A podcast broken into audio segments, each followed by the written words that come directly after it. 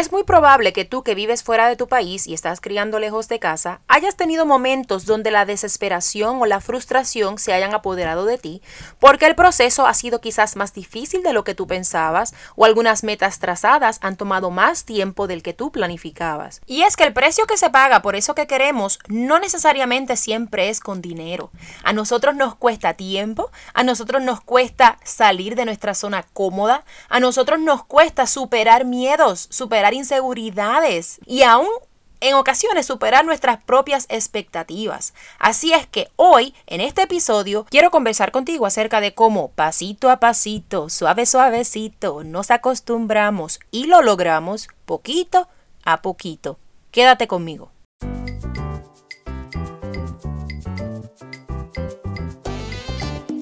Criando lejos de casa te da la bienvenida al episodio número 3. Mi nombre es Katy Pacheco y estaré por aquí todos los miércoles compartiendo contigo opiniones y estrategias en base a mi experiencia como madre y educadora que cría lejos de su país y de su familia, con el propósito de crear una red de apoyo y aprendizaje por el bienestar propio y de nuestros hijos. Hoy es miércoles 7 de julio del 2021 y esta semana quiero hablarte acerca de cuán importante es ser paciente y valiente en este proceso de vivir fuera de nuestro país y criando lejos de casa.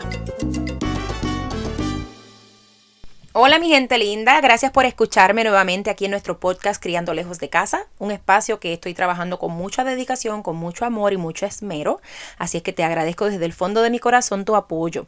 Mira, hoy quiero contarte un poquito acerca de mi historia con la intención de reflexionar acerca de cómo este proceso de vivir lejos de nuestro país, criar a nuestros hijos y lograr lo que hemos logrado hasta este momento ha requerido paciencia y mucha valentía, entre otras cosas. Y lo más importante es que entendamos que esto es un proceso individual donde cada situación es única, porque conozco historias de éxitos que miren, se le ha hecho mucho más fácil que a nosotros y eso está bien, eso no está mal y no todo es negativo, hay muchas cosas positivas en este proceso por las cuales vivir agradecidos y orgullosos, pero yo me voy a dirigir a esas personas que al igual que nosotros van en ruta hacia lograr unas metas y saben que requiere tiempo, requiere superar miedo, superar inseguridades y que ellos se puedan identificar de alguna manera conmigo y saber que van en vía correcta. ¿ok? Así que tengo cinco herramientas para compartir contigo en base a mi experiencia y espero que te sirvan ¿verdad? de ayuda, de apoyo y de motivación. La primera herramienta que quiero compartir contigo es estar dispuesto o dispuesta a intentar cosas nuevas. Con esto me refiero en el ámbito profesional, por ejemplo, en mi caso yo me mudé de Puerto Rico con una preparación académica y cuando comienzo a buscar empleo me doy cuenta que no hay algo disponible en el área en la cual yo me preparé, así que tuve que estar dispuesta a intentar algo nuevo. Y aunque sí era en el área educativa, no eran unas edades con las cuales yo estaba acostumbrada a trabajar ni en el mismo idioma. Igualmente, en el ámbito personal, tiene que estar dispuesto a intentar cosas nuevas si vives en un lugar donde la diversidad cultural es muy marcada, porque lo que vas a ver a tu alrededor, el parque, los supermercados, las tiendas, los restaurantes, quizás son de otras culturas y estar dispuesto a intentar eso nuevo, a probar algo diferente, pues te va a ayudar en el proceso. La segunda herramienta que quiero compartir contigo es la de superar miedos e inseguridades y esto es bien importante porque como uno escucha por ahí que dicen y si te da miedo, pues hazlo con miedo. Esto es vital, vital para nosotros que estamos viviendo en un lugar diferente y como dicen en mi país, como cucarachas en bailes de gallina, ¿verdad? Donde tenemos, no hay opción. A veces la única opción es superar el miedo para poder salir adelante y lograr eso que tanto queremos. En mi caso recuerdo que una experiencia donde tuve que superar el miedo al comienzo fue yendo a trabajar en taxi porque yo tuve que por varios meses ir a trabajar en taxis, tenía que llamar todas las mañanas bien temprano y venían a recogerme diferentes personas y yo pues claro, muerta del miedo porque no los conocía, era algo que yo nunca había hecho y además estaba en un lugar que yo no conozco tampoco, que verdad, me pueden llevar a un lado y decirme que van para otro. Ese fue un miedo que yo tuve que superar y eventualmente creé una relación con un taxista en específico que me, me, demostró, ¿verdad?, responsabilidad y respeto, confianza. Y entonces, pues nada, llegamos a un acuerdo donde esa persona pues me llevó por el resto del tiempo que yo lo necesite a trabajar a, a una hora específica. En cuanto a superar alguna inseguridad, yo diría que fue el idioma, porque al comienzo, en esa entrevista, en ese empleo que les hablé, yo a la directora le dije en tantas y tantas ocasiones que yo no dominaba el inglés, que por favor, que se compadecieran de mí, que si veían que yo decía algo mal, que por favor me corrigieran, que uno de mis propósito, eh, buscando ese empleo, era mejorar mi idioma. Ella me dijo, no te preocupes, ya vas a ver que sabes más de lo que tú crees y lo que no sepas, pues aquí lo aprendes. Pero sí me costó, me costó mucha, mucha valentía superar esa inseguridad que yo tenía en cuanto al idioma.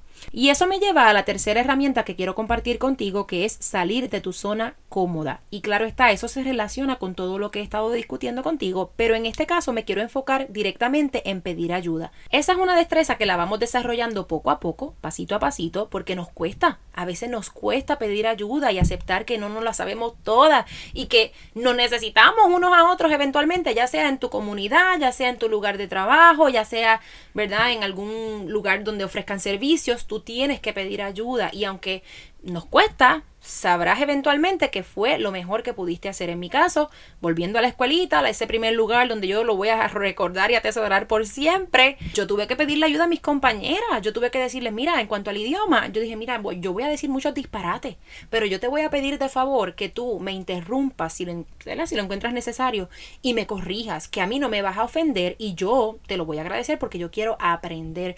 Igualmente, cuando comenzamos algún nuevo rol en el empleo, en el trabajo, tienes personas a las que seguro seguramente puedes ir y pedir ayuda para que sepas claramente lo que tienes que hacer. Igualmente en tu comunidad quizás tienes que cumplir con unas políticas que no conoces, quizás implementaron alguna regla nueva y te va a tocar pedir ayuda a algún vecino que te explique, que, que te haga entender mejor qué es eso con lo que tienes que cumplir. Así es que sin miedo, sale tu zona cómoda y pide ayuda cuando sea necesario. La cuarta herramienta que quiero compartir contigo hoy es tener claro hasta dónde tú quieres llegar, porque eso se puede ver bien diferente para cada cual. Por ejemplo, esto aplica al ámbito personal o familiar e igualmente en el ámbito laboral.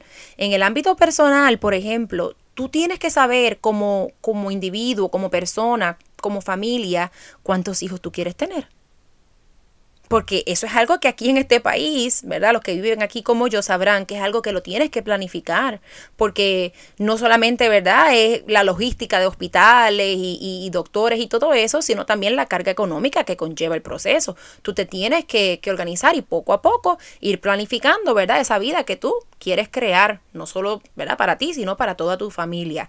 Igualmente la vivienda, hay personas que sueñan con tener su propio hogar, con comprar una casa y saben lo que conlleva ¿verdad? Ese proceso y que es algo que se da poco a poco, a menos que tengan, ¿verdad? Una varita mágica que yo no la he encontrado o que se peguen en la lotería, que tampoco he tenido la dicha, es algo que podemos lograrlo poco a poco. Nosotros hemos vivido ya entre, entre tres apartamentos y casas hasta que por fin logramos comprar nuestra primera propiedad.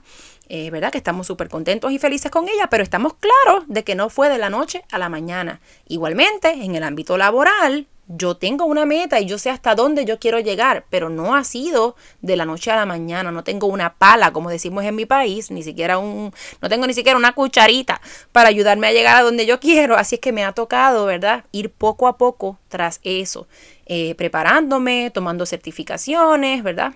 Y dando lo mejor de mí en cada empleo que tengo para que eso hable por sí solo.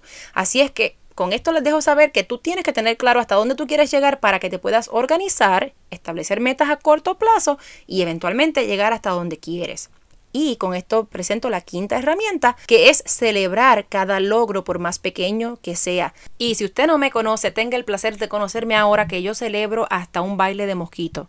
Yo siempre he sido partícipe de celebrar cada pequeño logro, no solo mío, sino de mi familia, de cualquier persona que yo conozco, de algún compañero de trabajo, y me alegro genuinamente porque yo sé que eso que se va logrando poco a poco finalmente tiene un buen resultado, ¿verdad? Así sea, mire irnos de vuelta a nuestro país. Eso no importa. ¿Sabes por qué? Porque tú tuviste la valentía que a mucha otra gente le falta. A mucha otra gente le falta la valentía y el coraje de dejarlo todo atrás por un mejor futuro, por unos sueños que cumplir, por una necesidad de salud. No todo el mundo está dispuesto a, a, tirarse esta maroma. Que todo el que se la tira sabe que, claro está, hay momentos de inseguridad, de miedo, de, cosas negativas, ¿verdad? Que, que resaltamos y nos sacamos del pecho, pero igual igualmente hay muchas cosas por las cuales estamos felices, muchas cosas positivas que, que nos ayudan a ser mejor persona, a ser mejor ser humano, mejor ciudadano y nos ayudan siempre, siempre, siempre a echar hacia adelante. Así es que usted que vive fuera de su país, está criando a su familia y usted sale de su zona cómoda, usted supera miedos e inseguridades todos los días, usted tiene una meta clara donde quiere llegar, usted está dispuesto a intentar cosas nuevas, celebre cada logro por más pequeño que sea. Así es que en resumen nos ha tocado ser pacientes y para llegar hasta donde hemos llegado y aún así seguir caminando hacia la meta que nos hemos propuesto, pero pasito a pasito, suave, suavecito, lo vamos logrando poquito a poquito. Voy a ti Gracias una vez más por estar aquí conmigo en otro episodio más de Criando Lejos de Casa. Si aún no formas parte de nuestra comunidad en las redes sociales, te pido que me busques en Instagram y en Facebook como arroba soy Katy Pacheco, que comentes en nuestras publicaciones e igualmente compartas el contenido para que sea de provecho a todo aquel que lo necesite. Y recuerda que yo también quiero conocerte y saber de tu experiencia. Pero por ahora me despido hasta el próximo miércoles en otro episodio de Criando Lejos de Casa. Bye bye.